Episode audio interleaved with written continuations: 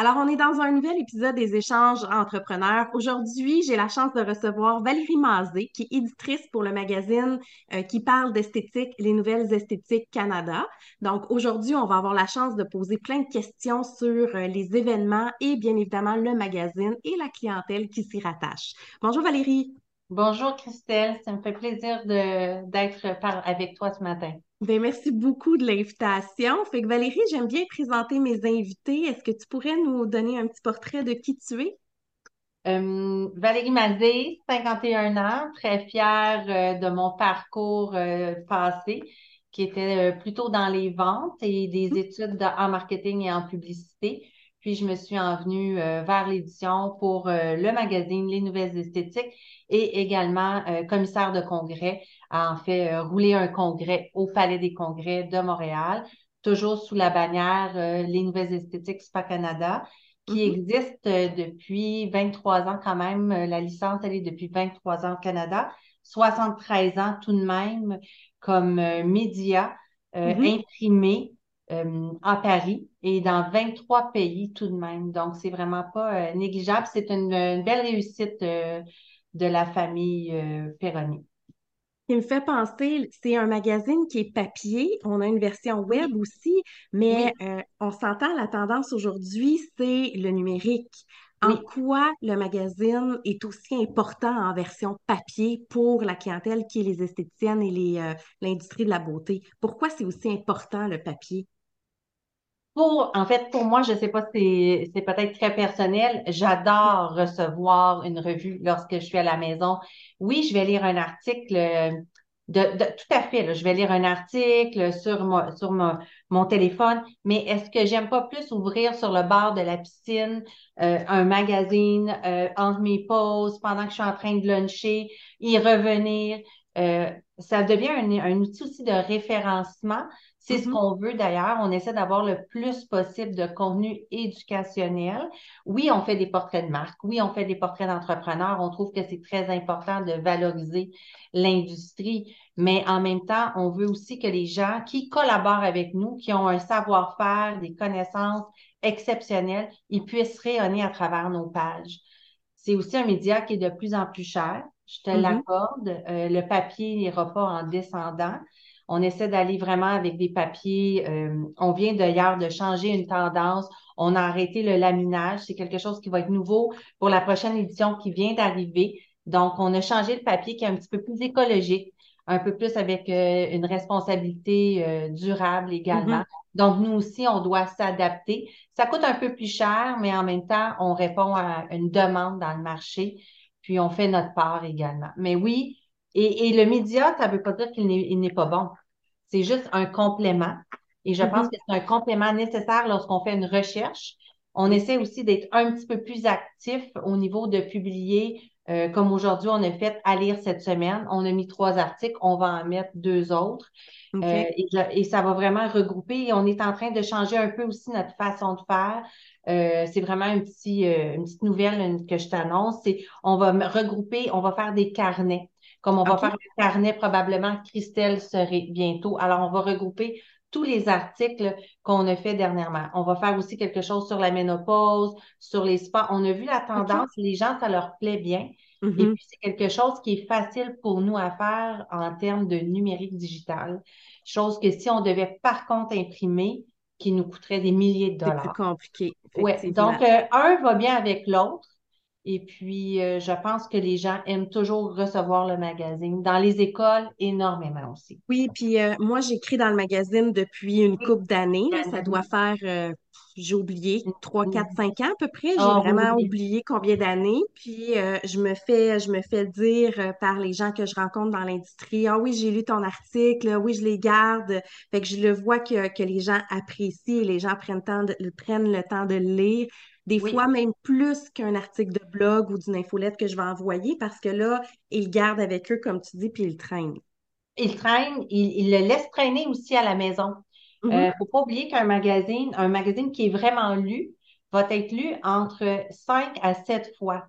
Donc, c'est vraiment quelque chose qui est, euh, les gens ne le prennent pas, vont pas nécessairement le mettre à la poubelle. Et là, je vais faire un référence avec quelque chose, un Vogue ou, un L Québec, un clin d'œil, n'importe quelle marque, un Véro. On va le prendre, on va le laisser sur la table à café à la maison, dans la cuisine. Une amie rentre, elle va peut-être se mettre à feuilleter. On va lui dire, ah, je l'ai lu, est-ce que tu le veux? Et cette personne-là ne va pas nécessairement le remettre au, recyclage. Elle va peut-être le recycler, elle va peut-être l'apporter au bureau. Il va encore traîner, il va être encore lu et réutilisé. Et moi, c'est ce que j'essaie vraiment de, même moi-même, dans mon quotidien, c'est ce que j'essaie de faire, c'est de passer, comme on va passer un beau livre, euh, on ne demande pas nécessairement qu'il nous revienne, mais il y a vraiment une belle continuité là. Il peut vivre longtemps, un magazine. Puis en plus aussi, on s'entend que les esthéticiennes qui ont des salons avec des salles d'attente ou les coiffeurs ou les massothérapeutes qui ont des salles d'attente, mais les magazines souvent vont traîner, les gens vont continuer de le feuilleter. Un peu moins. Moins, OK. la pandémie. OK. Euh, on a remarqué que les gens laissaient moins traîner les magazines. Lorsque moi, je vais euh, pour des soins ou des choses comme ça, je remarque qu'il y a moins de magazines qui vont traîner. Par contre, nous avions éduqué les. Euh, pendant la pandémie, nous avions dit aux esthéticiennes et aux compagnies, nous vous envoyons le lien numérique. Lorsqu'une cliente sort, assurez-vous que vous lui envoyez le lien. Pourquoi pas? Elle va peut-être juste flipper un peu et tout ça. Et ce qu'on a remarqué, c'est que nos abonnés au mm-hmm. niveau euh, esthéticienne est resté stable, donc le renouvellement se fait bien, mais on a augmenté le côté consommateur qu'on pensait jamais aller chercher. Et ça, c'est assez exceptionnel quand on reçoit un appel et on va leur demander euh, de quel salon, de quel institut, établissement êtes-vous, depuis combien de temps. Oh non, non, non, je suis une consommatrice, je me fais, je fais faire mes soins à tel endroit, j'ai vu la, la qualité, ça m'intéresse, en même temps, c'est hyper rassurant. Ça veut dire qu'on éduque vraiment la consommatrice sur toutes les technologies, sur tous les produits. Et lorsqu'elle arrive, et c'est là que c'est hyper intéressant aussi pour les annonceurs, euh, ça va chercher un autre créneau qu'ils n'allaient pas nécessairement chercher avec nous en parlant directement à la professionnelle. En même temps, on ne met pas de prix dans le magazine. C'est vraiment, euh, je regardais des très beaux articles. Tu sais, on a Isabelle Villeneuve, Manon Pilon, euh, Daniel Henkel, Linda. On a tellement, tellement de gens. Toi, il y a tellement de gens qui écrivent pour nous. Ces mm-hmm. gens-là, en même temps, ils ont du contenu éducationnel. Ça leur permet d'éduquer non seulement la professionnelle, mais d'aller vraiment éduquer la consommatrice. Et c'est ça vraiment qu'on cherchait. Oui, puis je pense que ça devient aussi une source d'inspiration et d'information, même pour l'esthéticienne direct qui a besoin de puiser son ah. contenu, puis qu'est-ce qu'elle veut faire, comment qu'elle veut expliquer, par exemple, la nouvelle technologie. Je pense que le fait d'avoir des ressources aussi, tu sais, quand on veut citer ou qu'on on veut s'appuyer, euh, je, vais, je vais essayer de reformuler différemment. Tu sais, il y a des gens qui ont besoin de sentir qu'il y a une source derrière le, la stratégie qu'on va donner ou le conseil qu'on on va expliquer. Fait que tout dans le domaine des technologies, c'est un domaine florissant qui continue de croître. Ben là, tu peux expliquer, regarde, tu sais, dans le magazine, ils l'ont bien expliqué. Fait que ça permet de rassurer aussi la clientèle en bout de ligne. Je pense que c'est un outil qui peut être encore plus utilisé pour ça. Mais ça peut juste être un outil qui est rassurant aussi. Si la mmh. consommatrice, par exemple, ou même ou la professionnelle, elle voit que la consommatrice, elle arrive en, en institut, on lui propose quelque chose que je dirais qu'elle trouve chelou ben, elle peut très bien dire Ah, je me souviens que j'ai lu ça en quelque part, puis ça ne devrait pas se passer de cette façon-là. Puis ça permet de les, gens qui, les esthéticiennes, notre métier, qui ont vraiment suivi la formation, qui ont vraiment les bons appareils et elles peuvent s'appuyer là-dessus aussi mm-hmm. et de dire voici moi ce que j'utilise. Et c'est vraiment euh, naturellement tout change. Hein. Alors, euh, ce qui était bon hier, euh, euh, ça ne veut pas dire qu'elle est toujours tendance aujourd'hui, mais de là à dire que les choses changent au point que la bonne pratique n'existe plus, non, mm. c'est vraiment vers ça qu'on tend. C'est rehausser les standards, mais vraiment que la bonne pratique soit là. Mm. C'est vraiment ce qu'on essaie de mettre dans nos pages. le fait de travailler avec plusieurs collaborateurs, ben, ça fait que chacun amène son expertise. C'est pas euh, juste pas C'est ça, exact. C'est pas une opinion personnelle, c'est pas une ligne directrice. Euh, uniquement personnel. C'est vraiment très, c'est vraiment très subjectif. On va choisir. Par contre, des fois, ça nous arrive de recevoir euh, un article, de trouver qu'il est moins pertinent. Euh, mm-hmm. à ce moment-là, on va demander soit qu'il soit réécrit ou simplement on va le mettre plus vers le web parce qu'il est un petit peu plus léger. Mais ça ne veut pas dire qu'il est moins bon. C'est mm. juste qu'il est plus léger, la lecture est plus facile. Euh, de là à dire qu'on va l'imprimer et que c'est aussi pour que ça soit intemporel, la façon qu'on le voit un peu dans le magazine. Parce que ça devient un, outil de référence. Donc, une étudiante qui va retourner en 2018, qui va ouvrir un article euh, sur, euh, sur le laser, on veut quand même, même si les choses ont un petit peu évolué, qu'il y a quand même un bon fondement.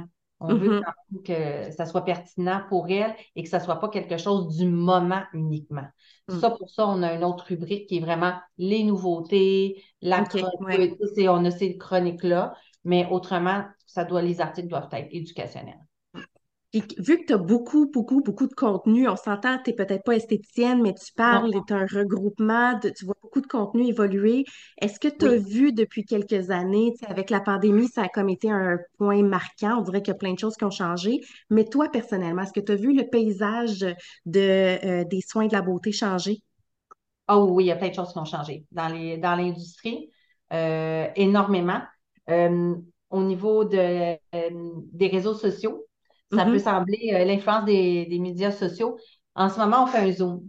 Il y a quelques mm-hmm. années, simplement avant la pandémie, nous, je t'aurais demandé un meeting en Zoom les gens avaient beaucoup, beaucoup de la difficulté à comprendre ça. Euh, et moi, je viens d'un milieu où on l'utilisait déjà parce qu'on ne pouvait pas aller rencontrer un acheteur à Seattle ou à mm-hmm. Vancouver. Donc, on utilisait ce, ce, les ou les, ce média-là. Donc, c'était quelque chose qui était possible.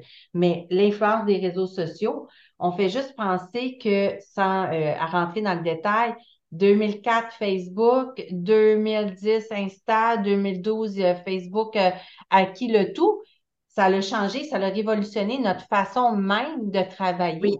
oui. Euh, donc, les réseaux sociaux, c'est devenu comme une façon, une plateforme gratuite d'une certaine façon ben, pour se mettre en avant. Ben, mm-hmm. Sauf si on va chercher une pub commanditée ou un sponsor, on s'entend. donc, ça, on a vu aussi beaucoup de trends apparaissent. On est, on est beaucoup plus, l'information arrive d'une façon très, très vite.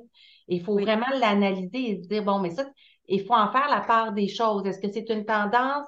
Est-ce que c'est quelque chose qui s'en vient pour durer? Est-ce que c'est éphémère, puis on n'en parlera même plus? C'est juste euh, la saveur du mois. Donc, tu sais, c'est vraiment des, on voit ça arriver. Euh, on a également, il y a eu un gros changement, l'essor euh, des marques beauté indépendantes. On mm-hmm. voit de plus en plus de gens qui veulent se créer des marques, qui ont accès à ces laboratoires-là et qui ont accès à ces produits. Donc, c'est vraiment quelque chose qu'on voyait un petit peu moins. Euh, vraiment une explosion à ce niveau-là. Ah, il y a vraiment une explosion, puis il faut bien que ces gens-là soient outillés en termes de réseaux sociaux également, au niveau de l'entrepreneuriat pour bien propulser, bien euh, vendre leurs produits. Le but, c'est mm-hmm. pas d'avoir des produits dans ton inventaire, hein, c'est vraiment d'utiliser ces plateformes-là pour les vendre. Et puis, euh, la beauté naturelle, mm-hmm. ça a énormément changé. Euh, je pense que ça, même la pandémie, elle a un peu propulsé c'était là, mais on l'a vu de plus en plus. Les gens, les ingrédients naturels, d'ailleurs, on a fait un dossier bio dans le, prochain qui, qui, est dans la poste. Là. Et c'est vraiment une tendance qui est, qui est grandissante, les gens mm-hmm. se questionnent plus. Est-ce que c'est bon ou pas bon? C'est pas de ça que je discute. Parce qu'on s'entend, euh, moi, j'ai eu un très beau cours avec Cynthia Audet euh, sur, en laboratoire, sur, euh, bon, euh, on se broie des cocons puis on s'étend ça dans le visage. Ben, c'est peut-être pas l'idéal non plus pour hydrater notre peau, tu vois. Puis elle va tout nous expliquer pourquoi c'est pas que le concombre est mauvais en soi, mais est-ce qu'il y a une contamination croisée? Donc, beaucoup de beauté naturelle. Ça, mm-hmm. c'est vraiment une demande. Euh, puis je pense que au niveau technologie aussi, il y a ben un peu plus de technologie où elle était aussi présente, mais elle était peut-être moins accessible, peut-être plus réservé à l'élite. Euh, Tandis que là, on ben, intègre la technologie beaucoup plus, même dans les très petits salons aussi.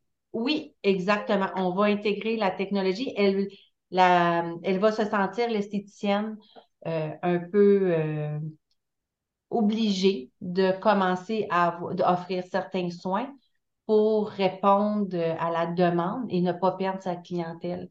Est-ce qu'elle est obligée de le faire? Je ne le sais pas. chacun ses choix, mais sinon, elle peut prendre une autre tendance et conserver une tendance euh, vraiment au niveau de l'esthétique manuelle. Mais est-ce que ça doit être nécessaire?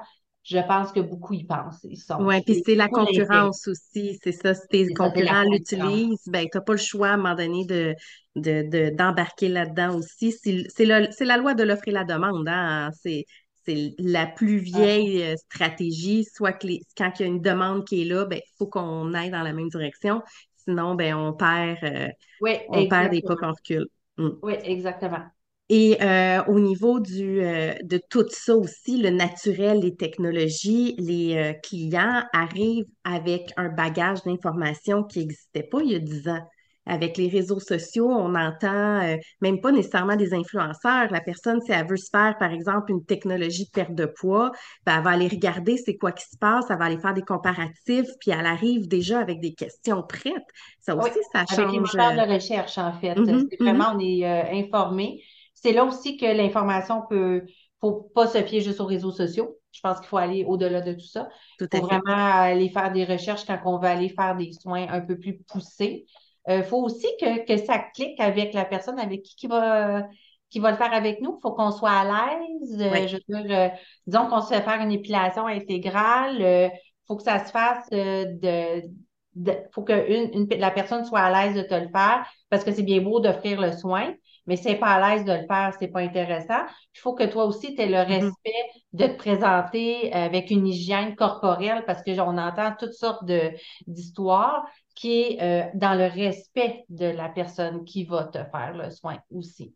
Parce que moi, j'ai entendu des histoires là, au niveau de euh, la massothérapie. Les gens, euh, parfois, ne prennent pas des douches toujours avant d'aller se faire faire un massage. Donc, je pense que c'est assez important de respecter autant la personne qui va le recevoir va être. je pense que tout le monde a des images. Là. Oui, c'est ça. Tout le monde a des images. Oui. Mais c'est des histoires que euh, la plupart euh, des gens vont vivre. Oui, c'est clair, ça fait partie d'une réalité. Puis, tu sais, on parle de massothérapie, mais il y a plein d'autres soins aussi, là, des fois. Ah, on parle autant au niveau euh, cheveux propres, tu sais, à moins que, bon, on s'entend, il peut y avoir des, des, petites, des gens vont dire, aussi, tu as des boutons, tout ça, c'est, ça, c'est pas une question de malpropreté, là. Non, non, non, non, non, ça, ça c'est une condition euh, de peau. Mais je te parle qu'on va arriver puis on va se dire, bon, mais là, je te demande de ne pas te laver les cheveux parce que euh, demain, je te fais un, brushing puis j'ai besoin que tes cheveux soient un peu moins fous. Mais là, tu écoutes ton professionnel qui te le dit. Oui. Mais c'est assez rare que, ouais, que normalement, il faut respecter la personne aussi qui le, qui Tout à fait, tout à fait. Ben, c'est ça, hein, c'est un duo. tu payes pour tes soins, mais si tu veux les résultats, il faut que tu écoutes ce que l'autre personne te dit aussi. Oui, les, mm. les recommandations aussi qui sont données à la fin. Euh, ces gens-là sont des spécialistes, donc il faut les professionnels, il faut les écouter. Puis lorsqu'on les écoute, ça fonctionne, je te dirais. En avril dernier, il y a eu euh, le Salon des nouvelles esthétiques que j'ai participé aussi. J'ai eu un au mois de mai. Euh, au, mois de mai. je m'excuse, pas de mai. Parce que ça dépend des années, tu as raison. Des fois, ça peut être. On a déjà eu au mois de juin également. Ah, OK, bon. Fait que j'étais pas loin. À quelque au printemps. C'est ça, au printemps. Euh, il y a eu le Salon des nouvelles esthétiques. Euh, j'ai fait deux conférences euh, là-bas, puis j'ai eu un kiosque aussi. Oui. c'est toi qu'on va. Merci. c'est toi qu'on. On, on, va se le dire, là, c'est toi qui as organisé pratiquement tout. Oui, tu as eu de l'aide, là, mais c'est toute une gestion. cette année. J'ai, honnêtement, Christelle, je vais te dire, on a des fois des, un bon Dieu pour nous. premièrement, sans revenir trop trop là-dessus, moi j'avais une très bonne collègue de travail qui s'appelait Mireille. Mireille a travaillé avec moi et puis j'ai, euh, ça a été difficile lorsqu'elle a pris le choix de changer. Euh, je pense qu'elle adorait son travail, mais elle avait besoin d'un vent de changement. Et puis, ça m'a pris quatre mois pour trouver euh, Alicia Valérie qui travaille avec moi et qui est fantastique parce que trouver quelqu'un quatre mois de temps, tu vas me dire, oh, j'aurais pu engager beaucoup de gens, mais j'avais vraiment besoin de trouver une personne qui avait une optique très positive, mm-hmm. euh, vraiment très résiliente dès le départ, euh, une flexibilité. Euh, j'avais vraiment besoin de, pas quelqu'un de malléable, mais quelqu'un qui avait envie d'apprendre. Et c'est ce que j'ai trouvé. Et puis, sans elle, je ne serais jamais arrivée à tout ce qu'on a vu, là, parce qu'on a travaillé comme un duo. Ensuite de ça, j'ai eu des gens, des bénévoles qui m'ont appelé. J'avais jamais vu ça. Euh, Félix Forest qui m'a offert trois jours de sa vie. Il me dit, moi, ça me, si tu veux, je sais, Valérie, que tu n'auras pas le temps de rouler les conférences. Je t'offre la, la, scène, tout ça. C'était pas quelque chose qu'il était à l'aise, mais il savait que c'était, c'était nécessaire pour moi, que je pouvais pas être au four et au moulin. Et de me donner quand même presque quatre jours, en fait, de travail. Euh, oui, oui, oui, d'arriver le samedi, le, le, dimanche, le lundi, et il est reparti le mardi. Le mardi, il a quand même perdu sa journée. C'était pour moi très important. Euh, tous les conférenciers, toi aussi, oui, tu avais un kiosque, mais tous les conférenciers, c'est du temps, c'est de l'aide. Les gens répondent présents. Et ça, mm-hmm. c'est hyper intéressant parce que c'est pas pour moi personnellement qu'ils le font, c'est vraiment pour l'industrie. C'est ça qui est beau. C'est que mm-hmm. les gens répondent présents pour leurs esthéticiennes, pour leurs professionnels. On a eu des gens qui se sont euh, ajoutés à la dernière minute. Euh, des docteurs aussi maintenant qui sont de plus en plus intéressés mm-hmm. euh, au domaine de l'esthéticienne. Alors, on voit qu'il y a un bel échange entre le médico-esthétique et l'esthétique. Ils ont compris qu'un avec l'autre, ils pouvaient vraiment très bien vivre et qu'ils pouvaient vraiment collaborer également. Fait que c'était euh, seul, non, j'y serais pas arrivée, euh, Christelle. En arrière-scène, c'est sûr qu'on travaille très fort. Oui, ça c'est clair. on a des très petites nuits. Puis les trois dernières semaines, on a travaillé, je pense qu'on a fait 120 heures d'extra. Euh, c'était énorme. Parce que nous, en tant que en, tant qu'exposant, nous, on arrive d'avance, bien évidemment. C'est sûr, c'est beaucoup d'organisation quand même. Mais on arrive, voilà ton kiosque, voici tes affaires, voici ci, puis on s'installe. On voit pas tout le derrière. Le lendemain, les gens arrivent. On n'a pas besoin de préparer tout ça. Fait que, tu sais, c'est, on, on voit pas nécessairement que les gens, même les visiteurs, voient pas tout le travail qu'il y a à faire derrière un salon comme ça aussi. Bien, on a aussi les championnats. Mm-hmm. Euh, on avait aussi une soirée à la terrasse Carla. C'est toutes des petites choses qui fait que le, on veut pas que ça soit uniquement, on veut pas uniquement un congrès où il y a de la vente. Et mm-hmm. cette année, euh, on a eu un, très bel appel hier euh, d'Audrey-Anne qui travaille avec le docteur Simard, également quelqu'un qui travaille avec le docteur Samy Moumayed. Ils étaient excités et ils ont trouvé euh, on a eu beaucoup de beaux commentaires sur la qualité du visiteur. Et ça, mm-hmm. c'est excessivement important. C'est la qualité du visiteur. Après ça, il faut, comme dans tout dans la vie, et tu l'enseignes très bien, faire nos suivis. Parce que c'est bien beau que le plancher soit euh, rempli. Si tu prends une carte d'affaires, si tu ne fais pas un suivi, si tu penses que ça va se concrétiser à la première fois, la tendance, là, c'est entre, juste pour les cold calls, pour les gens qui ne savent pas, c'est entre 8 à 12 fois. C'est vraiment ça. Donc, la persévérance, euh, mm-hmm. je pense au niveau des ventes, c'est important. Mais en même temps que je pense que d'aller chercher un peu, euh, d'aller vraiment faire ses devoirs, d'aller aux conférences en tant qu'esthéticienne, en tant qu'exposant, pourquoi ne pas y aller aussi si quelque chose nous interpelle? C'est le temps, tu es là. Donc, euh, Et souvent, ces événements-là, très ciblés, comme là, c'était vraiment très ciblé dans le monde de, de, de la beauté. Fait que les gens, euh, quand c'est notre clientèle, je vais, je vais parler, mettons, par expérience, moi, je revoyais des gens que j'avais vus juste en virtuel.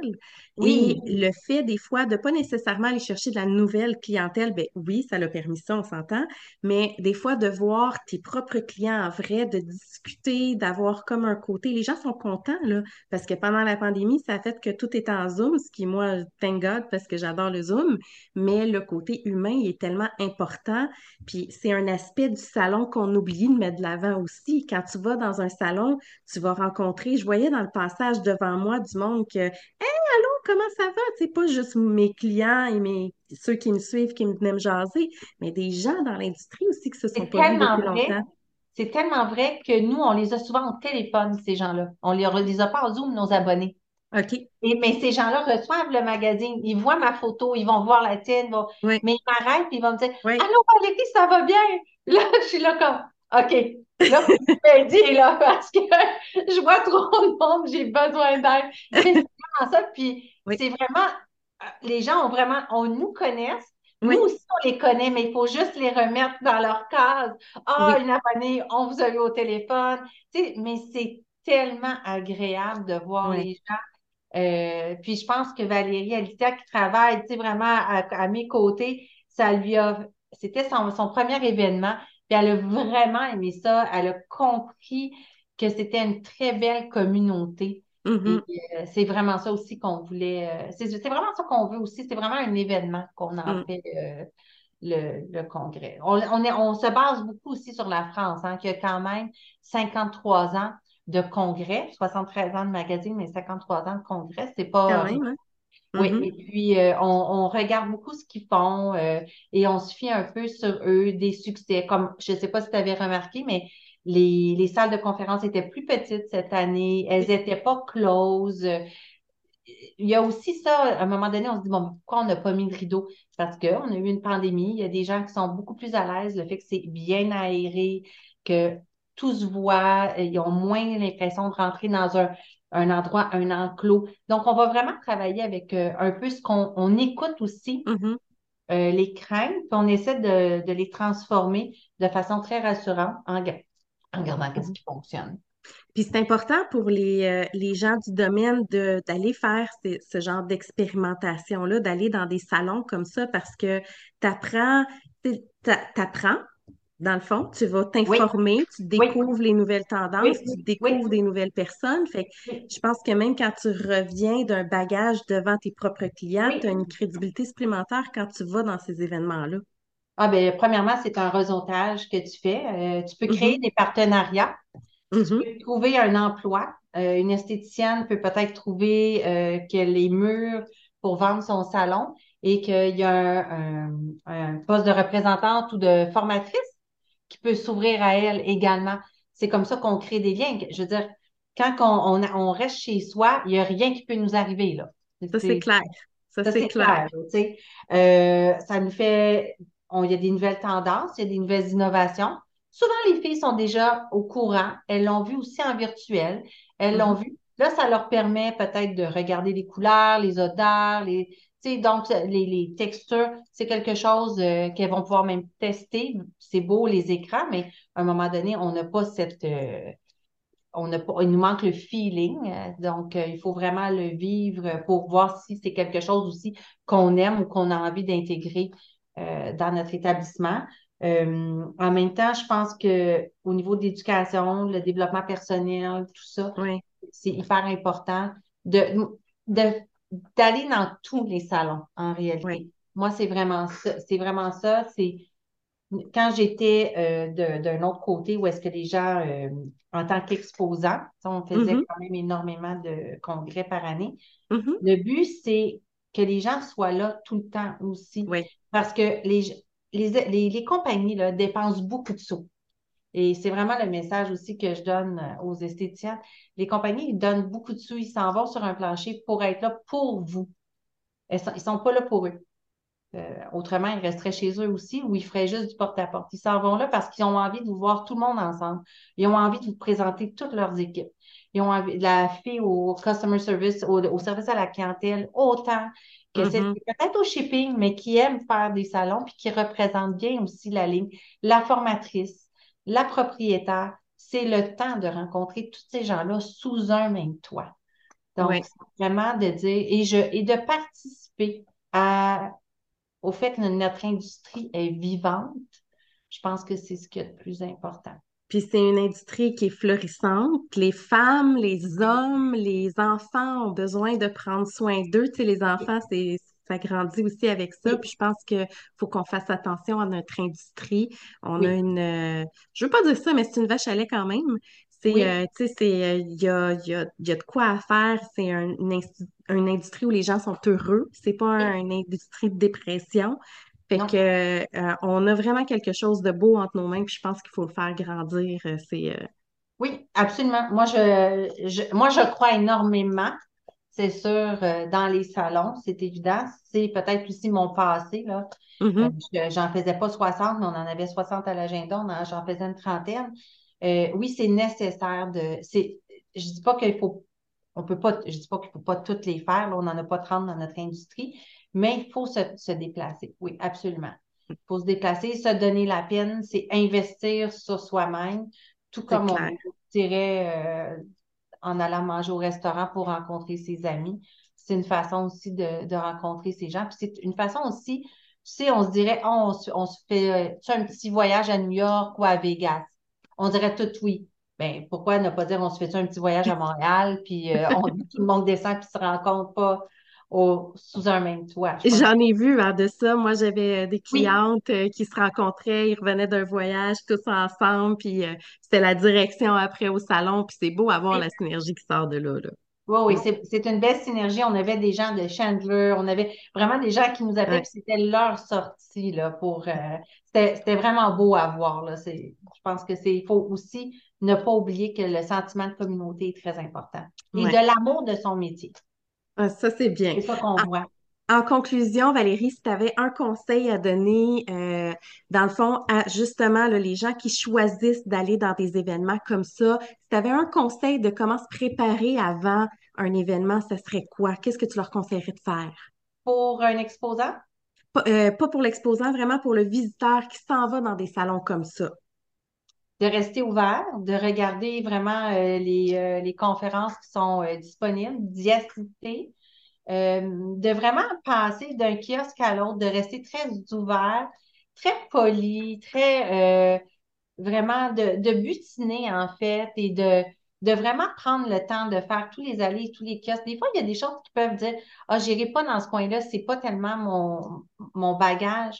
Mais il s'agit de faire une découverte. Hein. Et une découverte peut faire des fois augmenter ton chiffre d'affaires, peut te faire rencontrer quelqu'un. Euh, donc, c'est vraiment de. Moi, je crois beaucoup qu'on peut créer des partenariats également euh, sur euh, le plancher. D'ailleurs, j'ai vu des belles choses arriver. J'avais quelqu'un qui euh, vendait, euh, je ne sais pas si vous l'avez vu, mais qui faisait des, petits objets euh, en ciment et tout ça.